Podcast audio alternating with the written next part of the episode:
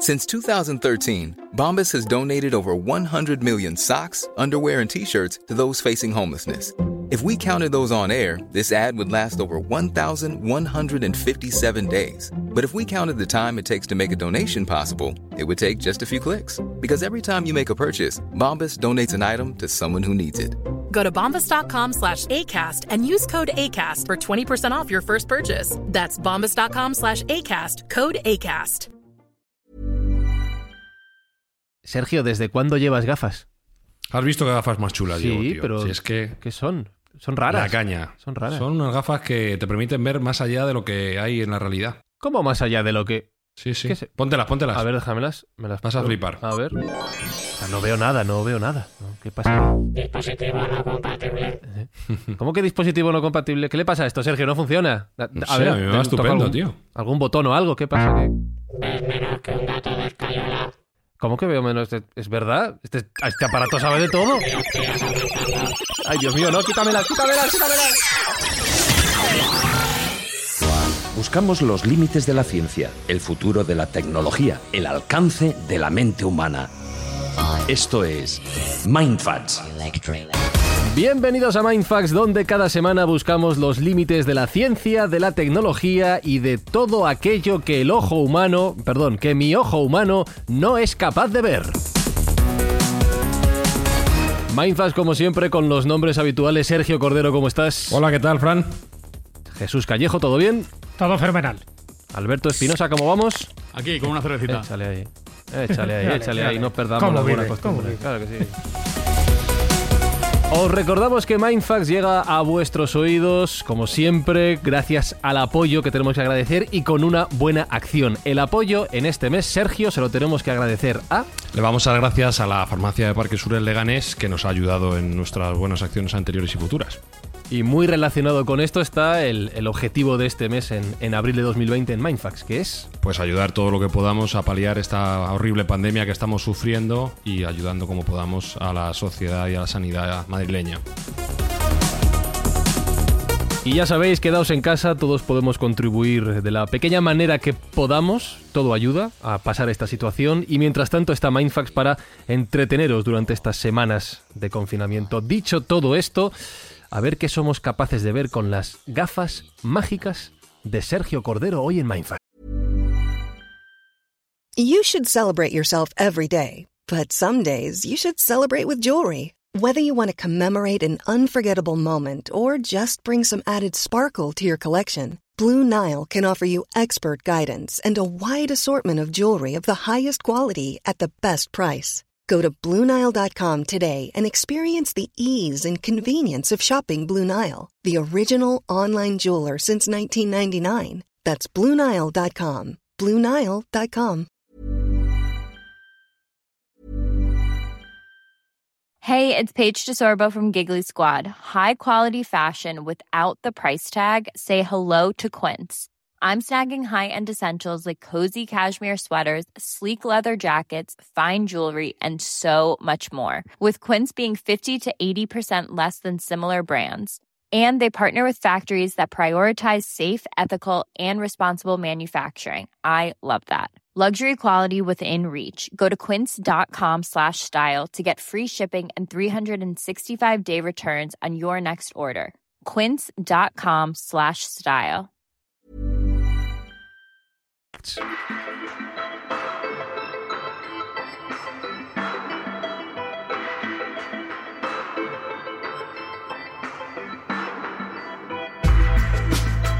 Hoy manejamos dos conceptos, Sergio, que entiendo que son, entre comillas, parecidos, pero no exactamente iguales. Hablamos de realidad aumentada y de realidad virtual. Muchas veces los confundimos, pero no son exactamente lo mismo, ¿no? No son exactamente lo mismo, aunque digamos que pertenecerían al mismo género. Eh, ambos conceptos entroncan con una, una necesidad o una querencia por estar en un sitio distinto o por ver cosas más allá de lo que nuestro entorno nos ofrece. La realidad virtual sería aquellos dispositivos que se utilizan para cambiar nuestro entorno o nuestra forma de ver lo que tenemos delante como por ejemplo, pues estar en un sitio distinto, en una temporalidad distinta o en, un modo, en un ambiente que no es el nuestro que tenemos habitualmente. Mientras que la realidad aumentada sería por encima de la capa de realidad que tenemos, aquellos dispositivos tecnológicos que nos darían una información adicional en una interfaz que sí está en nuestro entorno, en nuestra presencia, es decir, en la misma habitación en la que estamos o en la zona física en la que nos encontramos. El concepto de realidad aumentada está ahora muy en boga por dos avances que ha habido en dispositivos de nuestro día a día. Por ejemplo, Apple ha presentado un nuevo modelo de iPad con un chip eh, llamado LIDAR, eh, L-I-D-A-R, que lo que hace es medir las distancias mediante rayos láser para eh, saber dónde están los objetos y poder aplicar esa realidad aumentada de la que hablaba Sergio. Y además ahora está de muy de moda una aplicación de Google, que yo no sé si la habéis probado, que te pone animales en, el, en la mesa del salón, ¿no? ¿No? ¿Habéis probado alguno esta, esta aplicación? ¿No? ¿No? Ninguno, ¿no? Yo he visto a mi Sí, hermano poniendo un tigre en, la- en el salón, sí. Lo normal, sí. Pues eh, habrá que sí. probarlo. Habrá que probarlo. ¿Espi? Sí, sí, sí, de todo, cocodrilos, hay de todo, ovejas, lo que quieras, gatos. Lo que queráis. Hay gatos. Fran. En- en vu- ¿Hay gatos? Sí. Ah, pues yo tengo, tengo uno de verdad, pero, bueno, lo pondré al lado a ver Lo qué hace. puedes enseñar a Gafotina. Eh, el caso es que con, con- con estas tecnologías hemos soñado, imaginado. mira, recuerdo yo de pequeño ver Dragon Ball y ver a los, a los eh, chicos con, la, con esta lente de realidad aumentada, Jesús. ¿Hasta cuándo nos remontamos si queremos buscar ese concepto de realidad aumentada en, en la historia, en la, no sé si en la imaginación? Claro, no se podía llevar a cabo en realidad.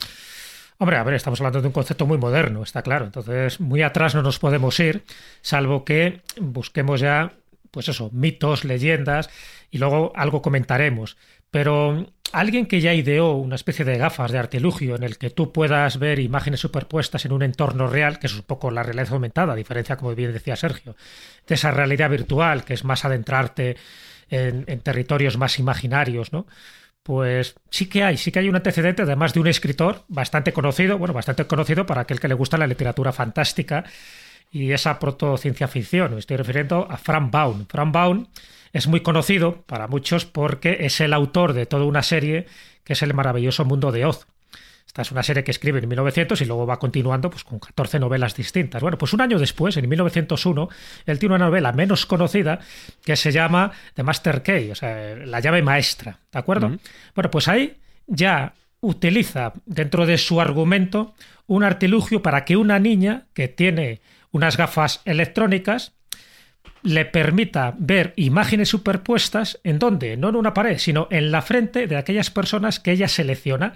Entonces, ese sistema, esas gafas mágicas, que él le llama el, el character maker, es decir, marca el carácter de las personas. Es decir, que cuando tú enfocabas, o esta niña enfocaba con sus gafas a la frente de una persona y le aparecía, por ejemplo, una letra, mm, la G, por ejemplo, era una buena persona. G me imagino que vendría de good. Si le aparecía la letra E, sería una mala persona. Si le aparece otra letra, yo qué sé, eh, la W, correspondería a un sabio, es decir, hay una especie de código diciendo cada letra te está marcando el carácter de esa persona. Evidentemente estamos hablando de una novela muy fantástica dentro de esa literatura infantil, pero que se convertiría en el pionero literario de esa realidad aumentada en el sentido que y es una novela ilustrada, con lo cual también aparecen imágenes de cómo serían estas gafas electrónicas del momento. Entonces es lo más parecido que yo conozco a la hora de superponer una imagen, en este caso unas letras, a un personaje real, que es la persona con la que tú estés dialogando, lo cual también nos está dando una información de primer orden. ¿Imagináis el poder dialogar con alguien y saber que es un cretino, que es un tonto del capirote, que es un sabio, que es un místico o que es una persona buena? Bueno, pues eso es lo que permitía estas gafas de la llave maestra del- de Frank Baum, ¿no? del autor de Mago de Oz. ¿Por, por qué sonreías al escuchar esto, Espinosa? ¿Te gusta la idea? se- Sería súper útil, la verdad. Me gusta muchísimo.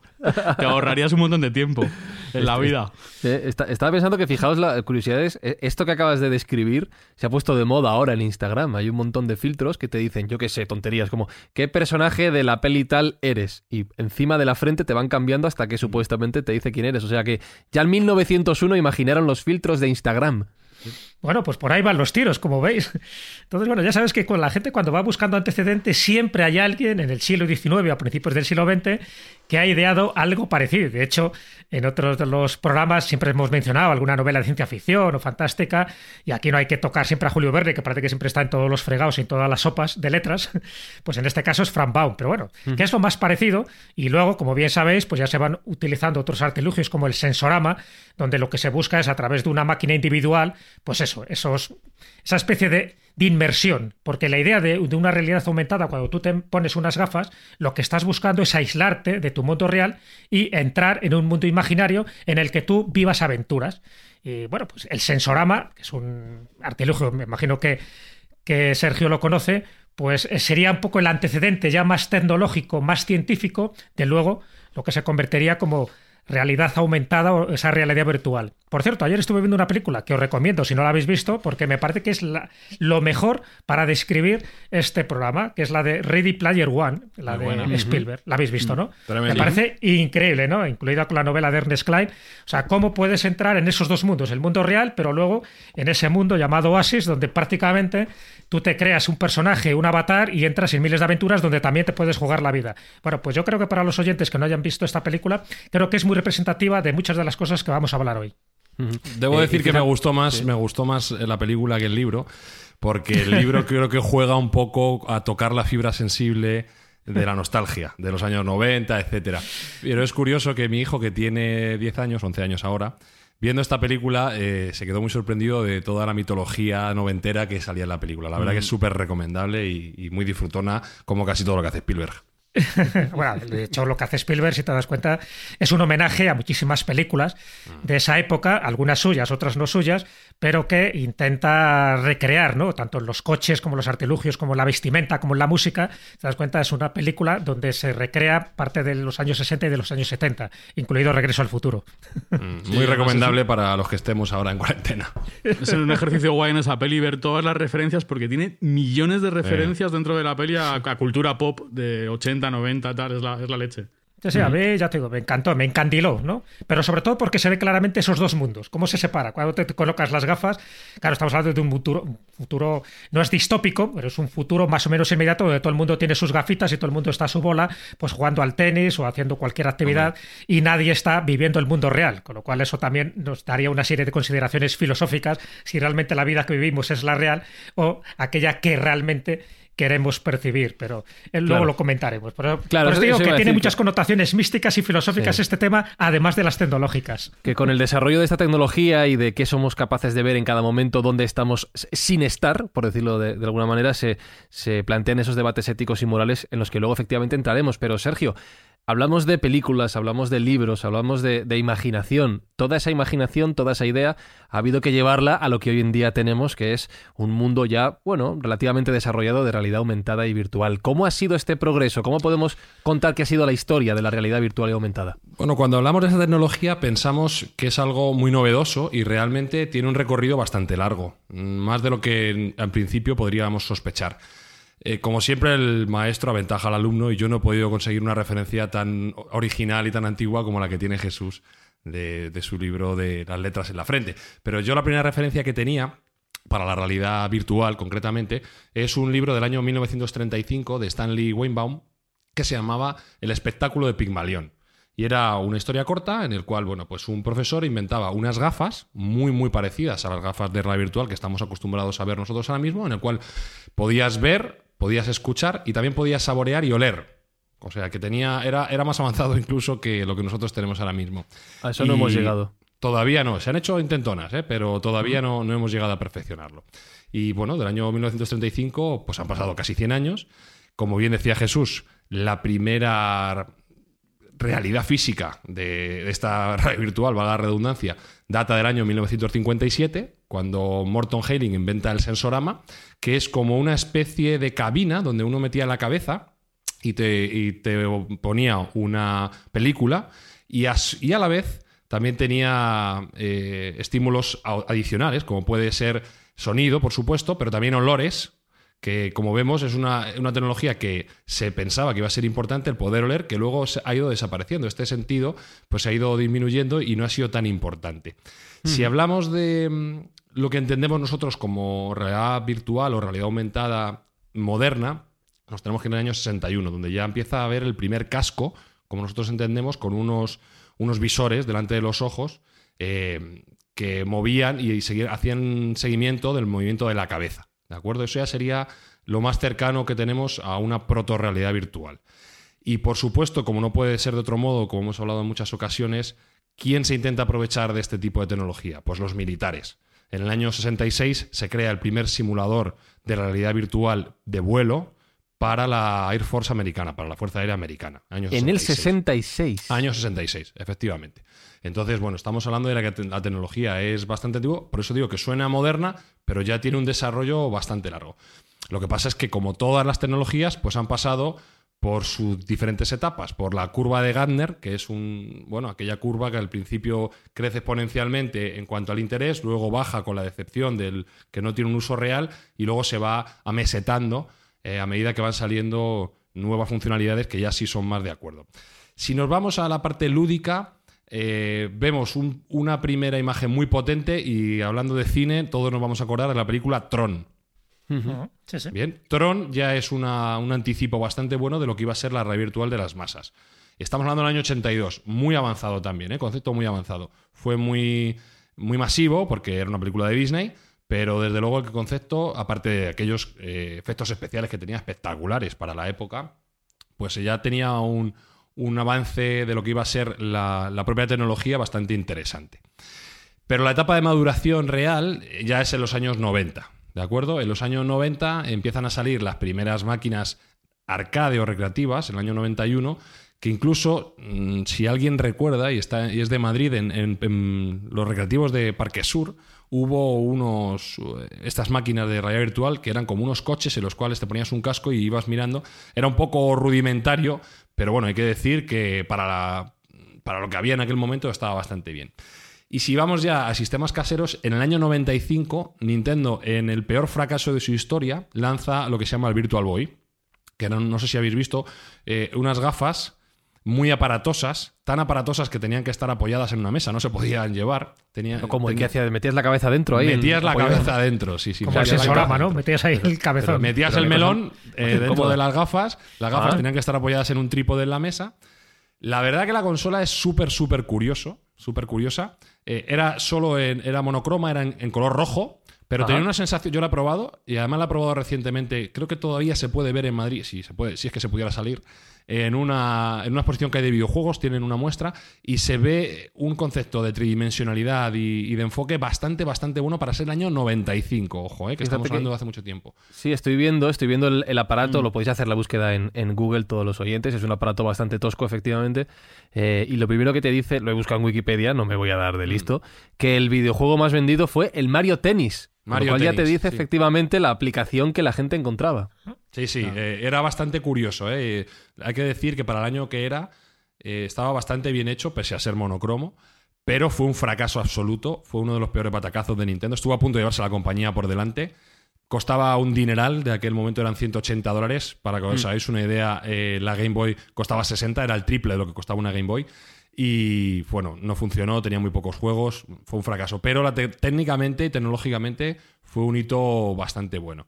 Si hacemos un, y por intentar terminar ya eh, esta cadena que nos ha llevado a la realidad virtual, en el año 99 sale la película The Matrix, hemos hablado numerosas veces de ella, también un hito importantísimo para el concepto de realidad virtual, eh, y bueno, pues que acercó muchísimo el, el concepto a, las masas y bueno, nos, puso un poco en bandeja lo que iba a venir ya en, en la década de los- del 2010, eh, en el cual ya los componentes de, de telefonía móvil dejan maduro el poder hacer un casco de realidad virtual que no cueste un riñón.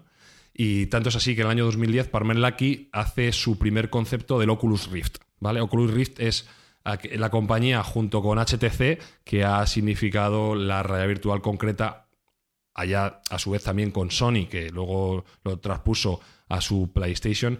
Eh, pero el Oculus Rift, digamos que es el paradigma de la realidad virtual personal. Oculus fue comprado por Facebook eh, en el año 2014 por alrededor de 3.000 millones de dólares. Y bueno, pues eh, hubo un hype tremendo de lo que iba a ser la realidad virtual. Eh, Facebook se pensaba que con, con esa compra iba a poder llevar su concepto de Facebook a la realidad virtual y a una telepresencia donde la gente se pudiera saludar en, en- el ciberespacio, que se pudiera acercar, que, que fuera todo mucho más cercano. No funcionó. No, no fue así como se esperaba. Apenas se desarrollaron títulos de software y era más pues algunos videojuegos, algunos vídeos. No se llegó a concretar esa tecnología que se esperaba, pero bueno, fue el primer paso y actualmente pues estamos en, en una segunda oleada de dispositivos de la realidad virtual junto con ya la primera oleada de dispositivos de realidad aumentada, que fueron las gafas de Google Glass, digamos el paradigma de, de intento de realidad aumentada. Tampoco funcionó, en 2015 se descontinuó, pero bueno, eh, la idea era muy buena. eh, presentar por delante del ojo mediante una lente, como tú bien decías, un poco al estilo Dragon Ball, con una lente delante, diferentes campos y, dif- y diferentes datos que mejoraban el entorno y podías ver cuestiones eh, bueno, que, en principio no estaban presentes. Y, y por hablar un poco de lo que puede ser el futuro, como bien ha dicho Fran, hay muchas expectativas y muchas esperanzas depositadas en Apple, porque Apple sí que parece que tiene claro que, que hay un mercado interesante en la realidad aumentada y está dando pequeños pasos hacia esa realidad aumentada, como bien ha dicho Fran, ya dando una pista muy clara de hacia dónde quiere ir, eh, poniendo ese chip LIDAR, que además es una tecnología curiosa que se ha transpuesto de los coches autónomos a la tecnología de dispositivos móviles. Un dispositivo LIDAR de hace cuatro años pues sería como un cubo de agua, para que os hagáis una idea.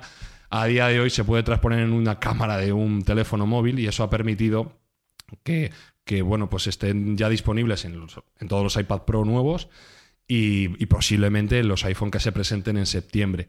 Apple tiene un, ya tiene un sistema de desarrollo para realidad aumentada en el cual bueno, pues te permite eh, p- poner juegos encima de la mesa, te permite hacer demos de cómo, de cómo se vería ordenadores y, y, por ejemplo, mobiliario dentro de tu casa.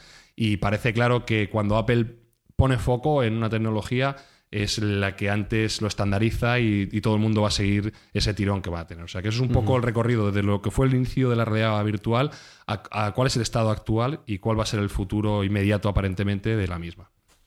Eh, esas gafas de Apple que se rumorean acabarán en mi cabeza seguramente antes o, o después. Yo caigo como siempre caigo. En casa de Sergio tuve la oportunidad de probar las Oculus.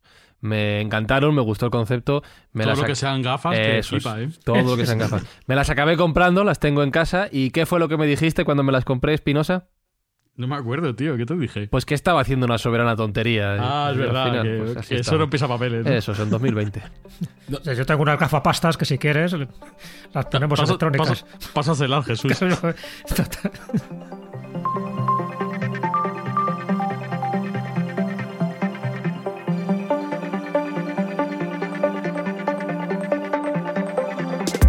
Pero más allá de la, de la broma, si es verdad algo que, que ha contado Sergio. eh, yo compré las gafas, el concepto es muy chulo, muy molón, las probé y a poco que las vas usando, es verdad que es el modelo más básico, entiendo que los más avanzados tendrán más opciones, acabas con cierta decepción de, de- Ah, decir, vaya. igual no hay tantas... razón. Claro, no hay, no hay tantas opciones como uno podía imaginar en, en un principio, Sergio. eh, y en ese sentido te quiero preguntar, hoy en día, en este 2020 en el que estamos grabando, ¿qué se puede hacer realmente con la realidad aumentada o con la realidad virtual? ¿Para qué nos sirve de verdad más allá de ver algún corto? He visto algún partido de NBA, que está muy bien, Mira. pero no me da para mucho más. ¿Qué, qué se puede hacer con la realidad aumentada o la realidad virtual? Bueno, vamos a ver. También hay que poner las expectativas en su sitio. ¿Cuánto pagaste por la gafa? ¿200 euros? Menos, sí. Me- No sé ¿Qué cuánto quieres? fue. ¿Un cortijo en la Almería? Por, por, Ya, ¿sabes? Es que tampoco... También. Bueno, oye, yo con lo de la NBA me doy con- por contento. ¿eh? Bueno, bien, entonces Eh. está de acuerdo con lo que uno ha pagado, más o menos, pues bueno, no, Sí. está, no está mal. Bueno, lo cierto es que cada vez se van multiplicando los usos y, y va a haber muchos más, por supuesto. Pero podemos enumerar algunos. Eh, ya anticipado yo un poco antes que uno de los más importantes y que puede tomar muchísima relevancia después del mundo del coronavirus es la telepresencia. Todo- que sería una evolución natural de estas videoconferencias que estamos haciendo todos con el móvil. Eh. Ahora mismo con nuestra familia, nuestros amigos, muchos estamos utilizando eh, videollamadas que antes no se hacían tantas y, y se ha multiplicado. Entonces, en un escenario de un mundo nuevo donde el contacto físico, por desgracia, se va a limitar, pues esta telepresencia tiene mucho sentido. Y esta telepresencia nos permitiría estar en un entorno mucho más eh, cercano dentro de la realidad virtual. Nos permitiría eh, abrazarnos, tocarnos, caminar juntos, estar en, un, en una misma habitación, por así decirlo. Entonces, bueno, es una de las grandes expectativas que se tienen para esta tecnología, donde haya un avatar que tú veas a tu contraparte eh, como si estuvieras en la misma habitación. Yo creo que eso puede ser un uso interesante teniendo en cuenta cuáles son las expectativas que nos esperan eh, después de esta pandemia que estamos sufriendo. Otro muy importante sería el turismo virtual. Eh, los que sufrimos dromomanía, como es mi caso, pues estamos en un, en un encierro doloroso, porque no podemos salir de casa y, bueno, pues a mí lo que más me gusta del mundo es viajar. Ahora mismo no puedo, pues la realidad virtual y la realidad aumentada te va a permitir tener un pequeño escape y una pequeña eh, salvedad de, este confinamiento que tenemos en estas cuatro paredes, ¿no? Entonces, todo lo que es turismo virtual también se está implementando mucho. Justo a partir del coronavirus, pues se han empezado a multiplicar las ofertas de museos virtuales. Em, creo recordar que el otro día leí que la aplicación de Google, de Google Earth VR, que es la realidad virtual de Google Earth, se ha multiplicado por 10 el acceso. Es bastante chula, por cierto, la recomiendo. pues mira, no la he probado, no la he probado. Es bastante, bastante chula, os la recomiendo encarecidamente. Y te permite, bueno, pues darte un paseo por, por París, por la Catedral de Colonia, bastante bien logrado y posiblemente pues se vaya a invertir mucho importe en, turismo virtual. ¿eh? Otras, otras eh, tecnologías, otras aplicaciones de tecnología, en este caso sería más de la realidad aumentada, pues sería la previsión de compras. Otra vez, la confinación, el confinamiento en casa nos va a llevar a no poder salir de compras, con lo cual yo ya no puedo ver tantas cosas como veía antes. Bueno, pues si tengo un dispositivo de realidad aumentada que me permite ver, por ejemplo, cómo puede quedar un mueble en mi habitación, cómo puede quedar eh, ese nuevo portátil en mi, en mi mesa, o simplemente cómo me quedan esos pantalones. Bueno, pues eh, con un dispositivo de realidad aumentada puedo probarme ropa virtualmente, ir viendo muy rápidamente si me favorece, no me favorece, si es mi talla, no es mi talla y no tener que estar físicamente en los probadores llevando montones de ropa. A mí en mi caso, que bueno, pues no me gusta mucho ir de compras, me, iría estupendo. De hecho, juraría que ya existen ciertos escaparates, ya existen paneles, ¿no? Donde no, puedes probarte ropa virtualmente. definitivamente hay prototipos, pero a partir de ahora va a haber un empuje muy, muy elevado de todo este tipo de, de todo este tipo de tecnologías. Si nos ponemos ya un poco más eh, profundos, esta tecnología también tiene una derivada más seria que puede ser, por ejemplo, el uso, el uso en cirugía. Mm, junto con otras tecnologías, como puede ser la llegada del 5G, que va a eliminar latencia, etcétera. Bueno, pues eso va a posibilitar hacer eh, telecirugía con una gafa de realidad virtual y robots que operen por los médicos, que es algo muy importante, porque, por ejemplo, hoy o nuevamente estamos en un, en un ambiente infeccioso en algunos quirófanos y que haya un doctor que esté en otra en otra ubicación y que pueda estar operando como estuviera físicamente allí con unos dispositivos, eh, pues es una tecnología altamente interesante. Y en el caso de la realidad aumentada, pues que le esté dando datos en tiempo real de cómo está funcionando ese paciente, cuál es su flujo sanguíneo, cuál es su tensión, no tener que estar eh, con otros estímulos sonoros, sino que él pueda estar viendo con esos dispositivos cuál es el estado concreto del paciente en cada momento. Eh, hay aplicaciones muy interesantes, muy beneficiosas, como las que estás contando. El tema lúdico al final puede que nos lleve a separarnos. Ya pasa hoy en día en el metro, en el autobús, ¿no? Vamos todos con el móvil y no nos enteramos de lo que pasa alrededor. Y esto, Jesús, ya lo apuntabas antes, plantea ciertas preguntas filosóficas, éticas, morales. Eh, ¿Qué va a pasar si estamos físicamente, pero nuestra mente no está en el lugar donde nos encontramos? ¿Va a llegar un punto en el que confundamos realidad y ficción? Bueno, fíjate que esto no es tan moderno, esto es más antiguo que el mundo y que la propia humanidad. De hecho, si nos vamos a las doctrinas hinduistas, ellos han dicho desde siempre que lo que nosotros estamos viviendo ahora es una realidad virtual. O sea, no hace falta tener gafas.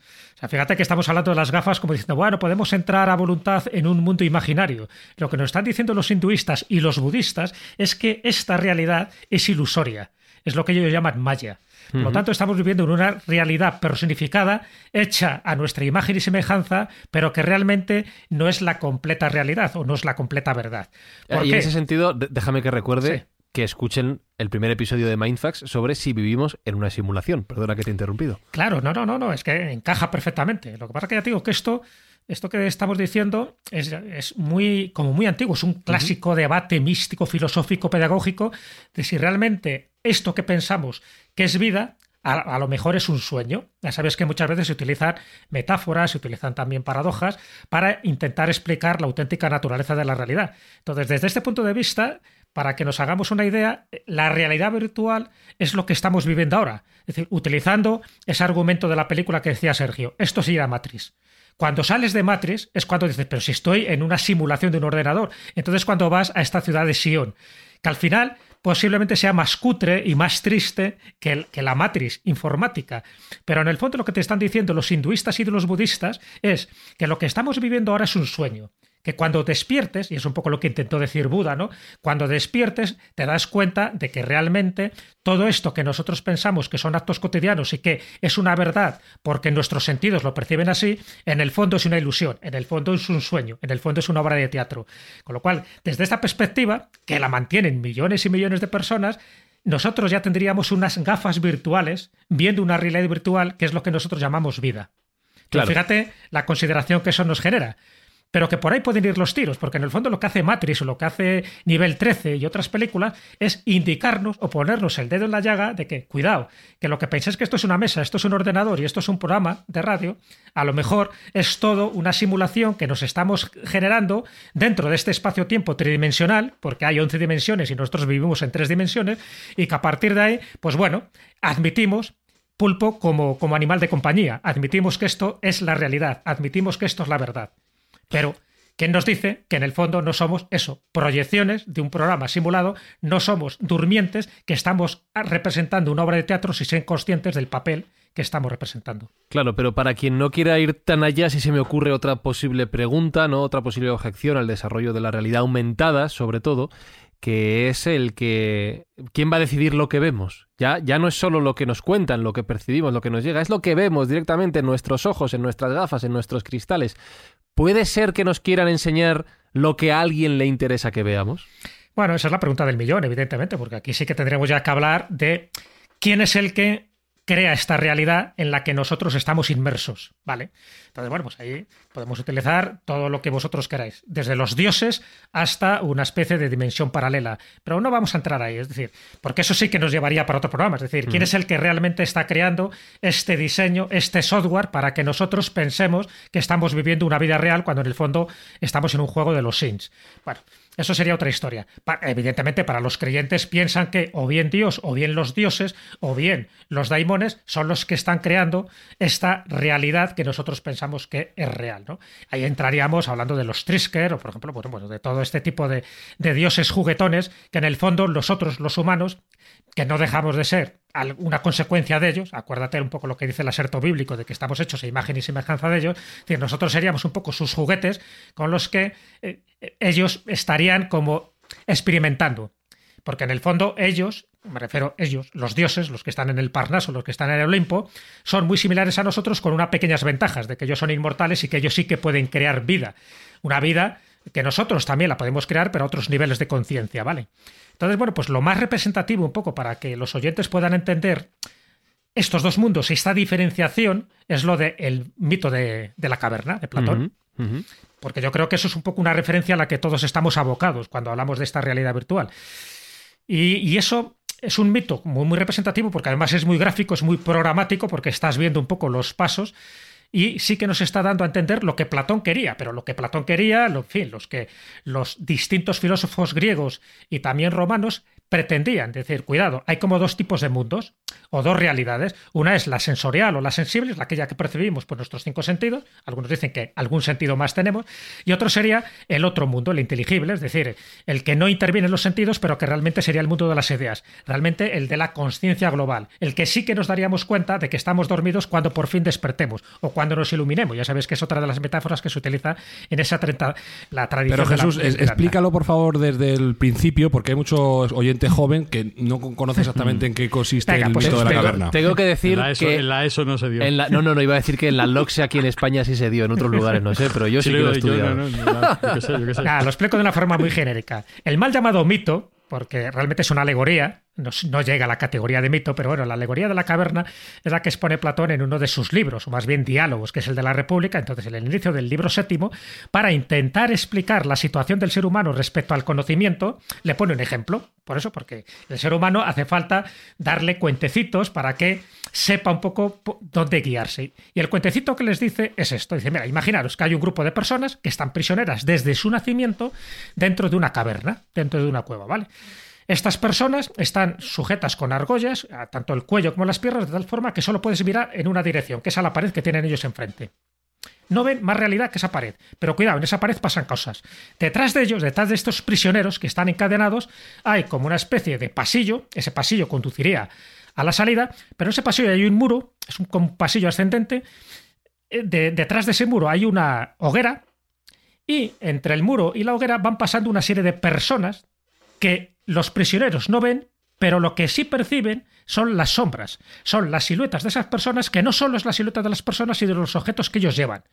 Porque ellos llevan objetos que representan a montañas, que representan árboles, que representan animales, y por lo tanto lo que están viendo los que están encadenados en la caverna y que consideran que es real, porque acordaros, están desde el mismo momento de su nacimiento, no tienen otra percepción de su realidad, consideran que ese es el mundo, que ese es el mundo sensorial. ¿Por qué? Porque lo están viendo. Para ellos no hay nadie que lo pueda discutir, que esas son sombras. Y luego discuten y empiezan a filosofar sobre ello. Pues mira, qué curioso. Pues este pájaro que este tiene esta sombra, mira cómo se mueve, porque claro, según el efecto que hacen las, eh, las llamadas de la hoguera, pues también se van moviendo, adquieren, pues eso, una cierta dimensión por decirlo así, casi casi de, de, corporatividad. Y entonces todo eso genera un grado de realidad que se sabe perfectamente que es ilusoria. Entonces lo que dice, sigue diciendo Platón es, imaginaros que uno de estos presos se le libera y se le permite que vea lo que hay detrás de él.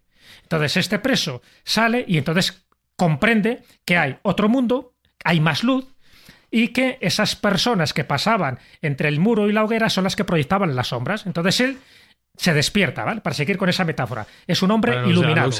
para los de Aloxe lo flipa. Estoy flipando ahora. Lo flipa, estoy flipando. Vale. Y entonces, pero aquí, pero aquí no acaba todavía esta metáfora o esta alegoría, sino que luego le dicen, bueno, y ahora vas y, lo cascas. Ahora se lo tienes que contar a tus compañeros que siguen prisioneros, porque claro, el tío ha descubierto una realidad, dice, hemos, hemos sido engañados hasta el momento, esto es más maravilloso, esto es otra dimensión, esto por fin es la verdad, por fin he visto el mundo de las ideas y de la comprensión. Dice, bueno, ahora se lo cuentas a, los, a tus compañeros. Entonces él va y se lo intenta contar, oye, mira, yo he podido salir, en fin, he tenido un artilugio y he visto que hay una, que hay una salida, que hay una luz, que hay unos árboles que son reales y que todo tiene otra dimensión y que no solo son sombras. ¿Y qué opinan los compañeros? ¿Cómo reaccionan?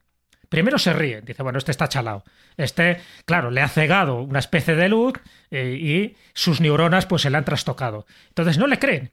Pero cuando por fin logras liberarles y llegan a ver esa realidad, como es tan paradójica y además el contraste es tan brutal para ellos, que intentan asesinar al Mesías, en este caso, al que se ha iluminado, al que les ha liberado, al que les ha dicho que estaban dormidos, porque no pueden aceptar que la realidad que ellos han estado percibiendo durante años y años y años haya sido una mentira. Prefieren seguir en la simulación, prefieren seguir en el engaño, prefieren seguir durmiendo antes que encontrarse cara a cara con la auténtica verdad. Bueno, pues esa es un poco, de una forma muy resumida, la alegoría de la caverna de Platón, que a veces estamos tan absorbidos por nuestra realidad más cotidiana, más cercana en este mundo tridimensional, que ignoramos cualquier otro tipo de fenómeno, llámalo parapsicológico, llámalo paranormal, llámalo misterio o llámalo misticismo, porque solo pensamos que es real aquello que podemos tocar, que podemos fotografiar.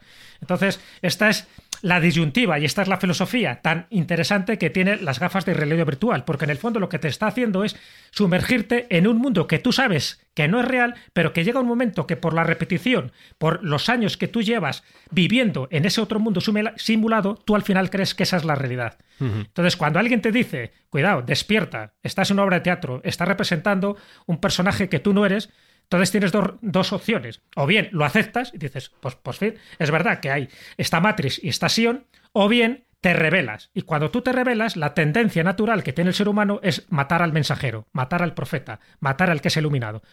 Matar, sencillamente, al que te está diciendo que tú eres un personaje dentro de un juego, dentro de una simulación, y que si no despiertas, al final no te vas a enterar de la misa a la media. Claro, y en este paralelismo que hace Jesús entre la alegoría de la caverna y la realidad aumentada o virtual, Sergio, eh, cuando él hablaba de los dioses, podremos hablar en un futuro, dentro de este debate ético, del papel que puedan jugar empresas tipo Google, Amazon, Apple, Facebook, pon aquí la que quieras, en lo que nosotros vamos a ver realmente en nuestro día a día con estos dispositivos, en lo que vamos a percibir. ¿Pueden llegar a ser ellos los que decidan qué entra por nuestros ojos?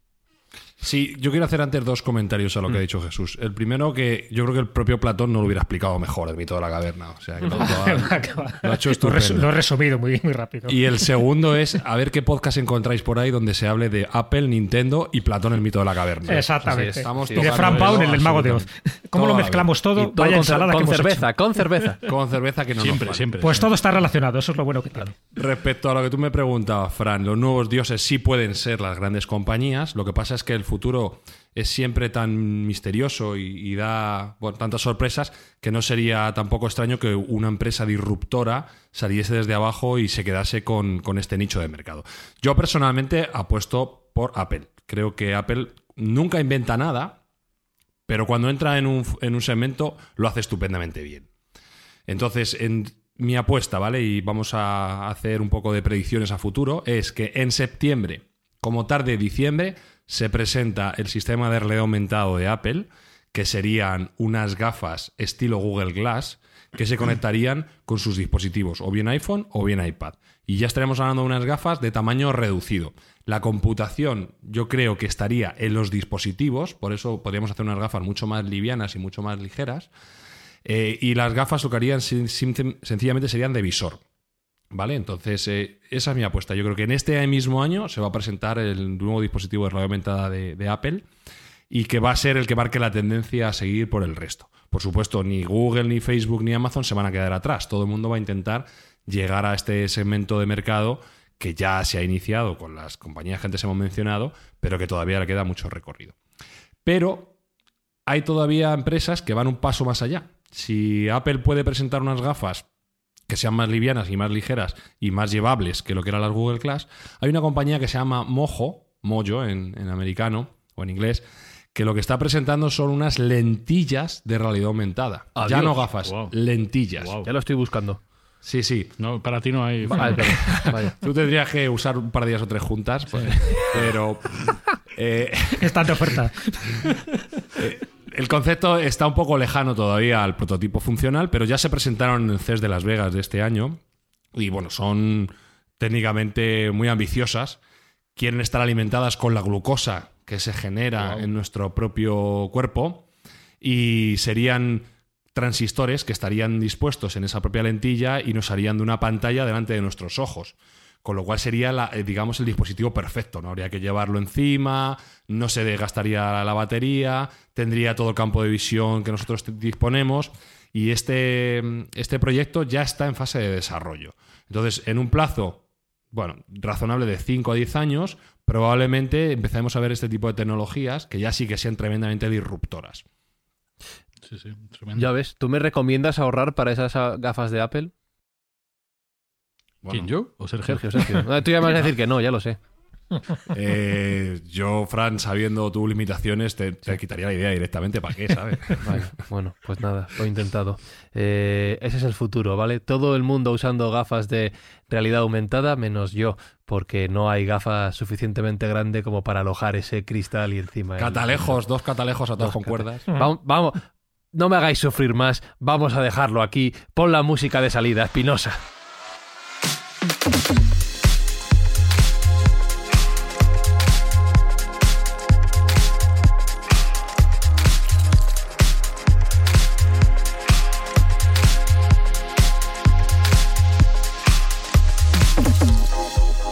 La última pregunta que hago, que se me ha olvidado. Jesús, ¿tú te pondrías un aparato de estos? ¿Unas gafas, unas lentillas de realidad Sí, aumentada? claro. Y, y de hecho también he probado las gafas que tiene Sergio allí en su casa y también era una experiencia alucinante. Y es verdad que esto va a ir mejorando, pero fíjate, la, aplicación que yo quiero, que es la que me interesa, y creo que también a todos, todos vosotros y todos los oyentes, es ese sistema de realidad aumentada móvil, eso que llaman RAN. ¿Para qué? Para ir a los sitios históricos, a los sitios arqueológicos y poder ver la reconstrucción de cómo era ese coliseo antes de que fuera, en fin, derruido y que quedaran estas ruinas, o a ir al templo de Olimpia, o ir a cualquier resto arqueológico de Irak o de Irán y ver con su esplendor, porque además es mucho más barato reconstruirlo a través de una realidad virtual que reconstruirlo a través de un proceso arqueológico, pero ver eso. O sea, el poder llevar esas gafas de realidad aumentada, porque estamos hablando de que estamos en un sitio real, pero luego superpuestas esas imágenes, que es la diferencia entre una realidad virtual. A mí me encantaría, porque visualizar esos edificios, en su esplendor, con sus colores, incluso paseando gente allí vestida con sus togas o sus ropajes tradicionales. Yo creo que eso sí que es una inmersión que además de ser una hemorragia de satisfacción por lo que estás viendo, eh, es una acumulación de datos, de información histórica de primer orden porque como bien sabéis, los sitios hay que estar allí, hay que vivirlos, hay que sentirlos. Pero si además tienes esa doble opción, ¿no? De que te, quitas las gafas y ves la ruina, te pones las gafas y estás viendo un poco lo que es la reconstrucción con sus eh, paneles, con sus imágenes, con sus, con sus dibujos, con su artesonado, con sus columnas, con sus capiteles, yo creo que eso nos va a dar una visión totalmente diferente de la historia, de la arqueología y de multitud de, cosas que va a enriquecer, que duda cabe, nuestro conocimiento. Así que me quedo con una de esas y cuando salga tu oferta, Sergio, tú que estás a la última, dímelo que me las compro. claro, esto que has descrito es muy bonito, pero Espinosa, te cambio la pregunta. ¿Tú las llevarías en tu día a día? Es decir, que te salten las notificaciones de WhatsApp, que veas cómo está el estado del tráfico, que te llegue, yo qué sé, el, último correo electrónico, ese tipo de cosas, ¿te las pondrías? No, no, no. No, yo me gusta la aplicación de Jesús, es que eso es una máquina del tiempo. Exactamente. Realmente, eso es una máquina del tiempo. Señor, pues. No, no, en eso no, en eso no me interesa absolutamente para nada. Bueno, pues eh, las vendemos a rato entonces. Yo me las pongo, me las pongo siempre, yo me las pongo siempre. Ok, ok, eso es, eso es. Sergio no le pregunto porque sé que va a ser el primero como yo que se apunte a, todo eso. Lo que sí que quiero, Sergio, es que nos recuerdes un par de cosas antes de terminar. Lo primero, gracias a quién llega Mindfax hoy a los oídos de nuestros oyentes. Pues hoy gracias a la farmacia de Parque Sur que nos está echando una mano en nuestros proyectos filantrópicos. Y hablando de echar una mano, ¿cuál es la acción que estamos desarrollando en abril de 2020? Estamos ayudando a paliar la pandemia tan terrible que estamos sufriendo en Madrid, ayudando a la sanidad madrileña. Pues nada más, solo despedirnos. Jesús Callejo, gracias una semana más. Un placer, una semana más. Alberto Espinosa, lo mismo. Igualmente, chicos. Sergio Cordero, voy ahorrando para los, para los catalejos. un beso y un abrazo virtual. Y abrazos a todos los oyentes de Mindfax. Cuidaos, ayudad en lo posible. Pronto saldremos a las calles. Mientras tanto, id pensando en qué modelo de gafas de realidad virtual os vais a comprar para poder ver lo que no podemos ver ahora mismo fuera de nuestras casas. Un abrazo de Fran y Zuzquiza y nos escuchamos la semana que viene. ¡Chao! Mindfacts llega cada semana a tus oídos a través de Spotify, Apple Podcast, Evox, Google Podcast o tu aplicación favorita. Búscanos en redes sociales. Somos Mindfacts. Creé Oasis porque nunca me sentí a gusto en el mundo real. No sabía cómo conectar con la gente. Y tuve miedo durante toda la vida. Hasta que vi que esta tocaba su fin. Fue entonces eh, cuando me di cuenta de que...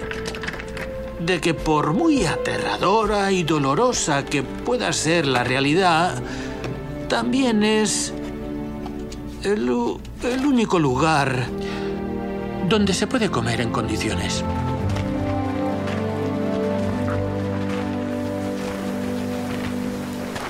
Porque la realidad